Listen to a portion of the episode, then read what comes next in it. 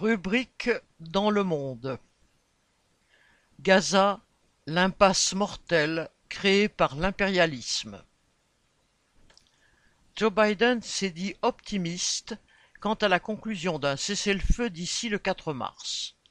Et en effet, les négociations semblaient s'accélérer entre Israël et le Hamas sous l'égide des États-Unis.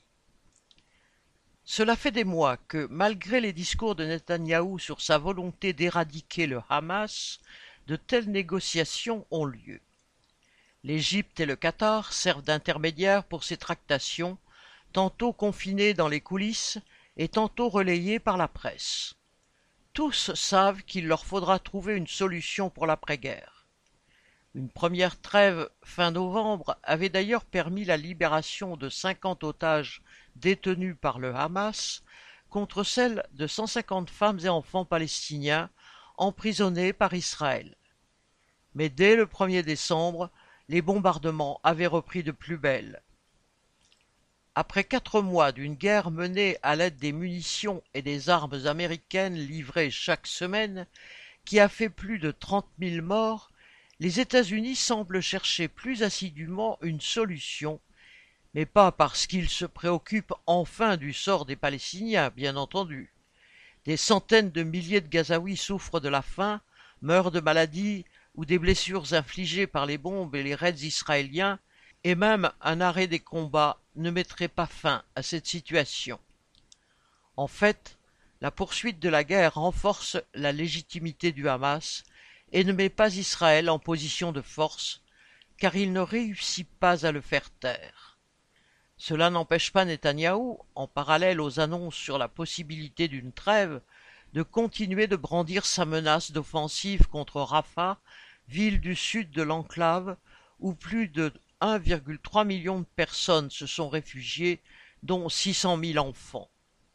Il sait lui-même qu'il ne pourra ni éradiquer le Hamas, ni réussir à libérer tous les otages, mais il poursuit la fuite en avant guerrière et le massacre. Jusqu'à quand? Son propre avenir est en jeu et le sort des populations pèse bien peu. Le problème des dirigeants des États-Unis est de préparer l'avenir, de tenter de restaurer un minimum d'équilibre au Moyen-Orient, et pour cela de trouver une force politique, un appareil avec lequel discuter et qui soit aussi capable de maintenir son autorité sur la population à Gaza et en Cisjordanie. Ce n'est plus le cas du gouvernement de l'autorité palestinienne. C'est sans doute pourquoi son président, Mahmoud Abbas, a fait démissionner le lundi 26 février Mohamed Staye, Premier ministre depuis 2019, afin de se redonner un peu de crédibilité, peut-être en accord avec le Hamas, qui apparaît de plus en plus incontournable.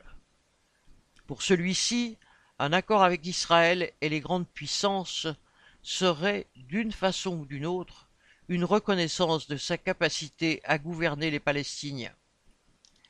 Les dirigeants des grandes puissances évoquent de nouveau ce qu'ils appellent la solution à deux États, promue puis enterrée bien des fois dans le passé. Pour eux, ce serait une façon de maintenir leur domination en se fiant à des dirigeants palestiniens pour contrôler leur peuple. C'est dans cette direction que voulaient aller les accords d'Oslo de 1993, qui avaient finalement capoté du fait de l'obstination des dirigeants israéliens à ne rien concéder aux Palestiniens, même pas un État croupion sous leur contrôle. Voilà ce que les dirigeants américains voudraient proposer, ce qui implique que les dirigeants israéliens fassent au moins semblant d'être prêts à un compromis. Tout cela sera très loin de donner satisfaction aux aspirations du peuple palestinien. Quoi qu'elle fasse, on ne peut compter sur les grandes puissances et les institutions internationales pour sortir les travailleurs et les peuples de la région, arabes comme juifs, de l'impasse dans laquelle la politique impérialiste les a plongés depuis 1948. Pour cela, il faudra déjà en finir avec leur domination sur la région.